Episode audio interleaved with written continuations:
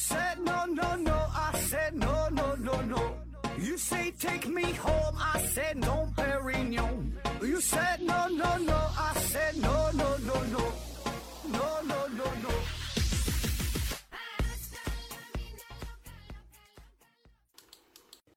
拼命探索不后果，欢迎您收听思考盒子。本节目由喜马拉雅平台独家播出。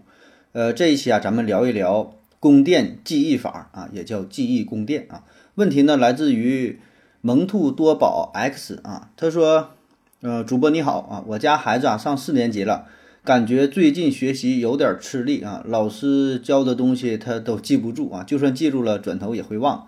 呃，我觉得呀，他是没有掌握正确的学习方法、记忆方法。呃，和班上的很多家长交流，也都存在类似的情况啊。然后听说有一种叫做宫殿记忆法的东西，不知道好不好用啊？自己上网搜索了一些信息，也是褒贬不一。呃，有的说这就是骗局哈，根本没有用哈，小孩千万可别学啊。呃，我现在呀是有点儿呃有病乱投医啊，希望何志老师讲一讲啊，这宫殿记忆法到底。靠不靠谱？适不适合于呃小学生啊？一个十岁的孩子。另外呢，我是做进口宠物粮代理的，如果有需求可以联系我啊。你家的猫粮我管够啊，我包了。嗯，这非非常感谢啊，非常感谢你的猫粮啊！你先给我寄二吨猫粮吧，我下半辈子我就有着落了，我也不吃饭了，我就干猫粮啊。那以我非常肤浅的认知哈，咱省流啊，先回答你的问题，说记忆宫殿有没有用啊？它是有用的啊，但是适不适合于小学生一个十岁的孩子，我觉得不是特别适合啊，你就不要尝试了啊。那好了，回答完了问题啊，咱就开始扯淡了哈，聊一聊这记忆宫殿啊。什么叫做记忆宫殿？这个就是一种辅助记忆的方式啊，简单的说就是依靠位置。来记忆事物，就是利用你熟悉的一个场所，然后呢，将所要记忆的东西放到这个场所当中，跟这个场所产生联系，这样的话呢，就可以辅助记忆啊，更加高效的记忆啊。呃，这个事儿啊，这个词儿呢，是起源非常非常久远了。话说呢，在古希腊时期，有一位大诗人叫做西蒙尼蒂斯啊。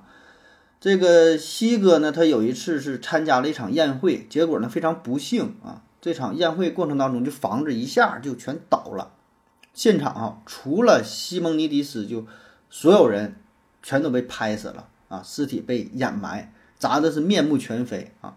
这个故事还有不同的版本哈，有的版本说的更热闹，说当时这西哥呀，诗人正在朗诵诗歌，赞美的天神啊。朗诵朗诵着，他就受到了这天神的召唤，就把他引到了这个会场的外边啊。他一走出去，马上啊，这这会场就就塌了，别人就都被砸死了，只有他幸免于难啊。总之就是他活过来吧，别人都死了，死得很惨，血肉模糊啊，无法辨认。然后这帮人的家属就来了，到这现场一看呐，是嚎啕痛哭啊。而且呢，还找不到自己的亲人，这个更难受，是吧？这活活要见人，死要见尸，这尸体都分辨不清。哎，这个时候西蒙尼迪斯就站出来了，他说呀：“这个大伙儿，你先呃先别着急，也别哭泣。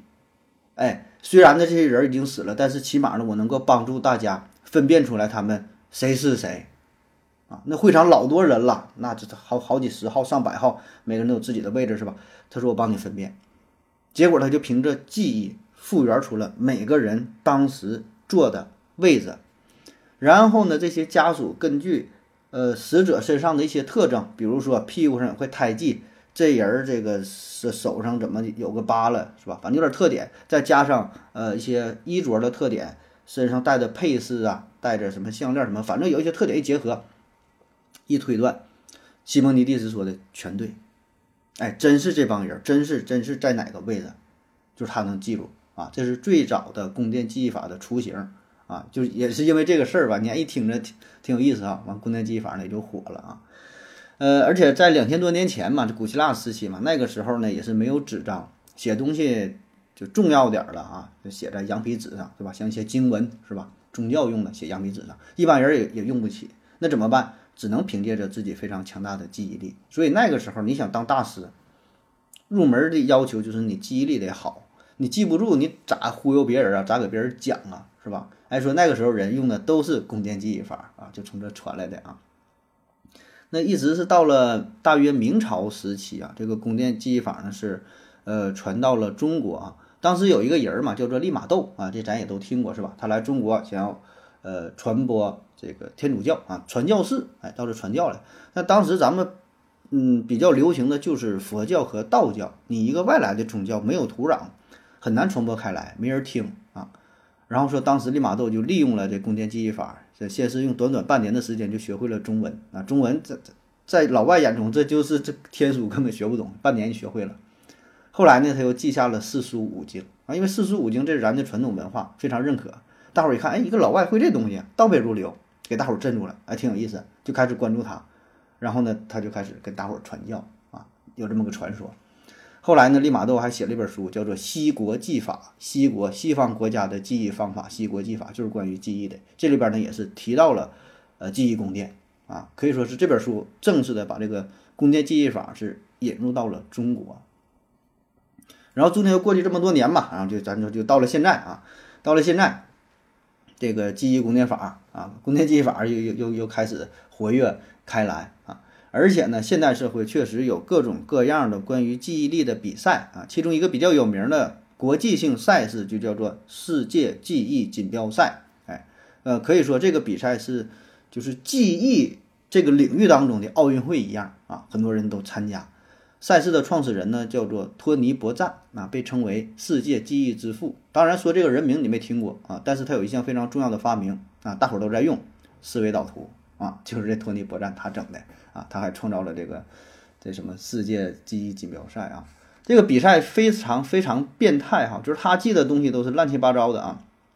我查了一下，说这个比赛呀有十个项目哈，这这咱简单捋一捋啊，说第一个是快速。随机数字啊，说你五分钟之内尽量记住尽可能多的数字啊，随机乱七八糟数字。第二个呢是一小时随机数字啊，一个小时之内让你记住这个数，记完之后一百二十小时之内你再回忆。呃，第三个是听记数字，就这边说然后你记。第四个是二进制数啊，这个数那更难了，除了一就是零是吧？看起来也更没有规律了啊，杂乱无章的。它是给你提供五千一百倍的二进制数，让你在三十分钟之内记住，看你就看谁记得多。呃，还有是随机，呃，词语记忆，随机就乱七八糟的，天上一脚，地上一脚，比如说飞机，嗯，然后这个水泥啊，鼠标啊，什么地球，就是就就没有什么联系这种词儿啊。还有呢，叫虚拟事件和日期记忆，它会给你编很多不存在的历史事件啊，比如说一七三八年啊，人类在哪哪哪发现了一个什么化石，就就这种不存在的事儿，这这各种虚构的事件。呃，还有叫抽象图形记忆，大量的图形，抽象的，没有什么意义的。还有呢，人名头像记忆啊，名和这个头像匹配。还有呢，快速扑克牌记忆，这个就比较常见了，拿一副扑克牌是吧？记住花色，记住这个数字，看谁记得多。最后一项是一小时扑克牌记忆啊，六十分钟之内看谁能记住更多副的扑克牌。人家不论张了，人家论副哈，多少副扑克啊？那一听这个比赛项目，咱就觉得哈。就咱这水平哈，入围赛咱都进不去啊！这个十个比赛项目比啥咱都记不住是吧？是不说完这几个了，你能记住啥是吧？好像就能记住一个什么数，还有什么记扑克牌是吧？根本记不住。比赛比赛项目是啥都不知道啊！你就咱现在咱说你去这个蜂巢取个快递，看一眼六位数的验证码，看这个取件码，转身就忘。到那会儿还得拿手机还得看一遍，看一遍还记不住呢。对，三位三位记是吧？两位两位记啊。三七啊，数了个三四记，六位数一下都记不住啊。那说这个比赛过程当中，就是很多选手啊都在使用宫殿记忆法啊，真假咱也不知道，咱也没调查这个这这这些选手，反正是我看一些视频也好看一些这个记录的文章也好，反正都说是这么在用啊。呃，也不只是因为你问这个问题啊，其实这个事儿我以前也知道，以前咱聊过这个。聊过这个宫殿记忆法，应该是，呃，很早很早的节目，咱们有一期有一个系列是讲情商、智商还有记忆力的问题啊，那里边就提到了宫殿记忆法啊，这个也是老话题了啊。那么咱看这个比赛项目啊，你就会发现它有一个特点，这个比赛需要记忆的东西，绝大多数都是没有实际意义的、随机的、混乱的信息。那么这类信息就非常适合于使用供电记忆法进行绑定，然后进行回忆，这个是它的特点所在啊。就记忆方法有很多种啊，供电记忆法呢就比较适合于这种方法。比如说曾经获得过八次世界记忆冠军的叫多米尼克·奥布莱恩，他呢就利用这种方法可以记住两千八百零八张扑克牌的顺序啊，能 记住两千八百多张扑克牌，这玩意儿也挺狠啊。还有前几年，咱们有一档很火的综艺节目叫《最强大脑》，现在不知道还有没有了，好久没没看到了。那么《最强大脑》当中，就各种比赛嘛，就是有一系列的表演，都是跟记忆有关的。我记得有一期是给芭比娃娃穿什么不同的衣服，还有一个是不同的钥匙怎么匹配锁头还是什么，反正很多很多都是跟记忆有关啊。那么这里边的选手呢，很多也都是利用了宫殿记忆法。或者说是底层逻辑差不多，运用了相类似的这种方式吧啊。那说到这儿呢，很多朋友就会产生一些疑问了，说那你既然这个方法说的这么牛逼，这么好用啊，呃，世界冠军都在用，那为什么咱们上学的时候老师不给咱们讲呢？学校不教呢？这啥意思啊？是吧？这么好的技术咋的？怕别人知道？难道只有世界上少数的人才能掌握这个秘密吗？是吧？呃，当然。它原因没这么简单哈，它不是保密的事儿。我个人感觉呢，就这个方法存不存在，确实存在；好不好用，确实好用。但问题是啊，它有它的使用范围。刚才说了，这个方法非常适合于记忆那些杂乱无章的、没有实际意义的信息啊。你像背这个圆周率，对吧？记这个二进制数一一零一一一零零零一一零一零一，就这玩意儿了。记这些东西它比较有用。但是呢，我们在学生时代，我们需要记忆的东西，就绝大多数内容吧，它都是有强逻辑关联的。你不仅需要记忆啊，你更需要去理解呀。嗯，特别是理科这些东西，物理、化学、数学这东西，就算你记住了，有个屁用？数学书给你了，你那题该不会还不会，对吧？重在啥？是理解。所以你在理解的基础上，你你去记忆才更方便，才更有效啊。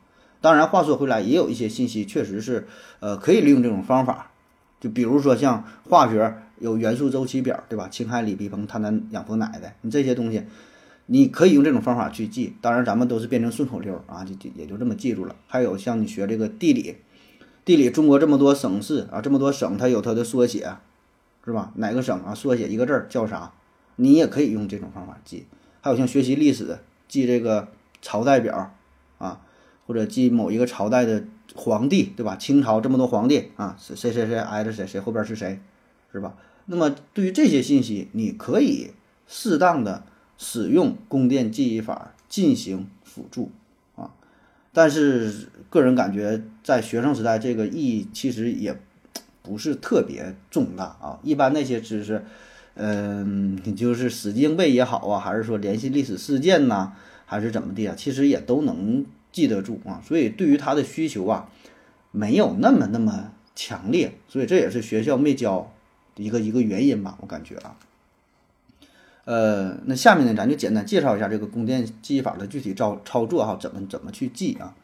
首先，咱先明确一下它的基本原理是啥啊？我感觉我分析啊，就是利用人的这个视觉记忆，就是咱们记东西，你说你记一串数字，记个电话号码，这就死记硬背，或者记个什么东西，嗯，比如说你去买菜。你媳妇让你买点什么东西，这就是死记硬背，这个硬记是吧？另外一种记忆呢，就是一个画面的记忆啊，脑中有一个形象感。那么这种记忆可能相对来说就比较容易。我记得咱们上学的时候上语文课，语文老师就让咱背课文嘛，很多课文都得全篇背诵，说你脑中得先有这个画面感啊，像这个什么《岳阳楼记》呀，什么什么，嗯，若夫淫雨霏霏，连月不开。阴风怒号是浊浪排空啊！日欲星隐要三月前行，商旅步行强行击碎，薄暮冥冥呼啸原地。就是这种大段的文字啊，你心中先有了一个画面，然后呢，在网上找吧，再想这些词儿，相对来说它就容易一些啊。这保证是有用，对吧？你不能说这玩意儿没有用。那其实这个它也是宫殿记忆法的一个应用，对吧？只不过咱不叫这个名儿啊。而这个真正的宫殿记忆法呢，就是在这种画面记忆的基础之上啊，相当于它是一个加强版。那那第一步呢，就是先要找到你的记忆宫殿，你这个宫殿在哪儿啊？当然，这个宫殿只是一个比喻，对吧？你连房子都买不起，你哪有什么宫殿呢，是吧？就一个地下室啊。这个宫殿呢，就是指你熟悉的地方，可以是你的家，可以是你的宿舍，可以是你的这个教室，可以是你的办公室，甚至说是你熟悉的一条小路啊。反正你你熟悉的地方，总有待的地方，你总有住的地方嘛，对吧？你熟悉的水泥管子，你熟悉的下水道啊，这是忍者神龟用的啊，记忆宫殿。总之，找到一个你熟悉的场景啊，比如说。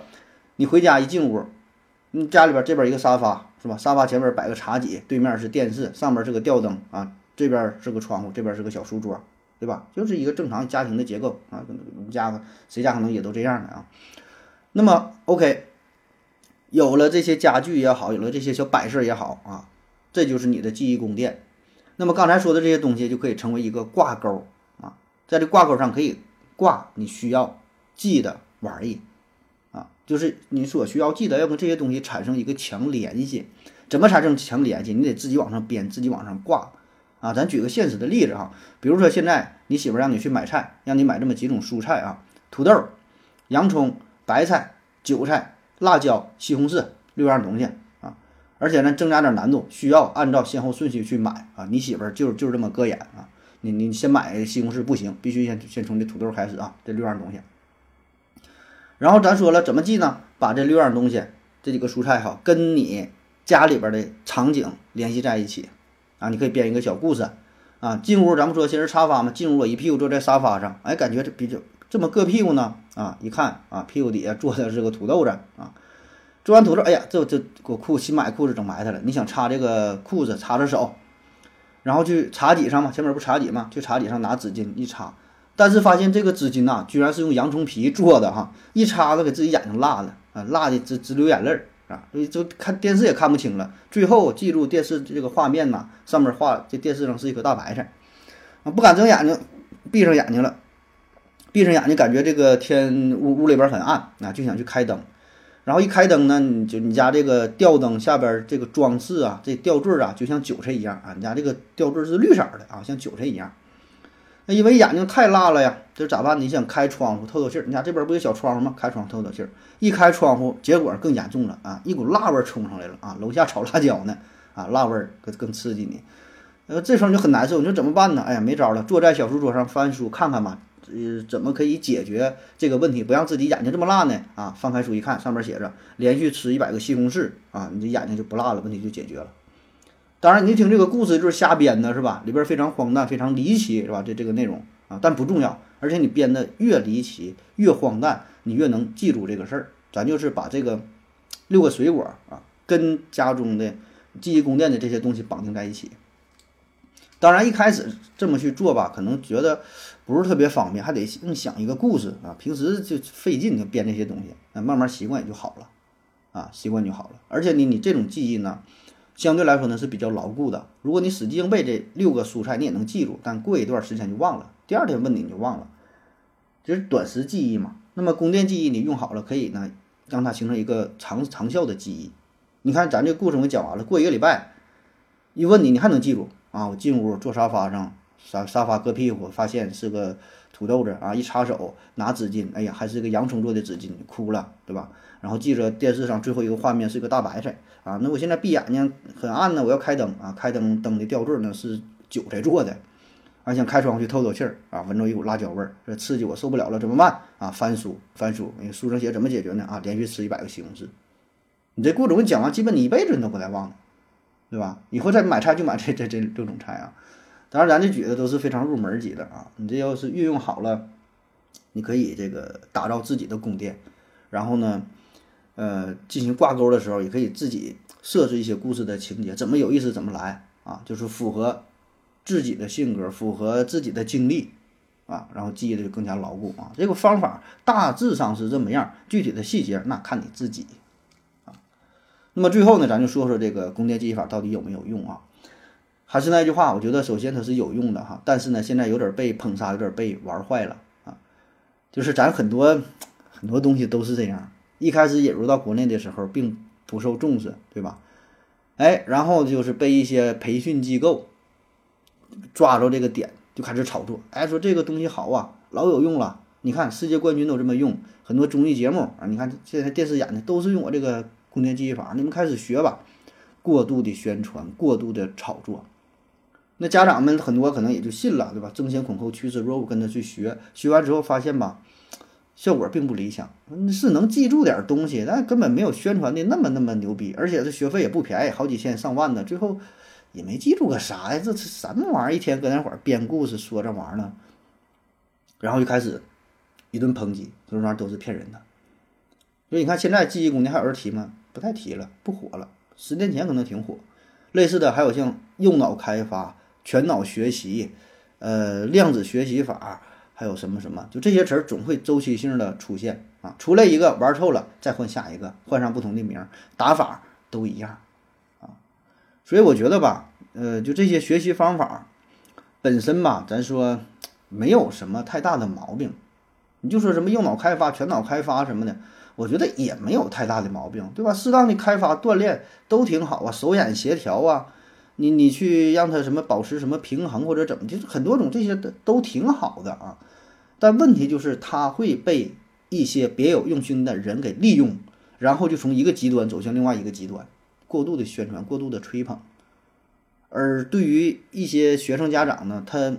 有的时候也没有办法，对吧？为了孩子，对吧？也是抱着想要走捷径的心理，跟孩子着急，所以他他也就失去了一种客观理性的判断，啊，总觉得那些成功人士可能是有一些秘密的方法，啊，有一些不为人知的东西，再加上培训机构也是恶意的宣传，啊，就像这个宫殿记忆法，那一宣传都是曾经西塞罗。培根、莱布尼茨、马克吐温、卡耐基、比尔盖茨，谁谁谁，全都用过这种方式。要人家为啥这么牛逼？为啥成为名人啊？就是他说的可能对哈，咱不否认。也许这些人真的用过这种宫殿记忆法，那又能怎么样呢？那会宫殿记忆法人多了去了，都能成为大师吗？并不是，他俩之间我觉得没有什么直接的关系，知道吧？所以我觉得这个东西，你这道理很简单。你想啊，如果这东西真的就这么好用，掌握了它就是一个万万金油的话，那全世界百分之八十的人、百分之九十的人都成为第一记忆大师了，那就真是妈妈再也不用担心我学习了，那谁都会是吧？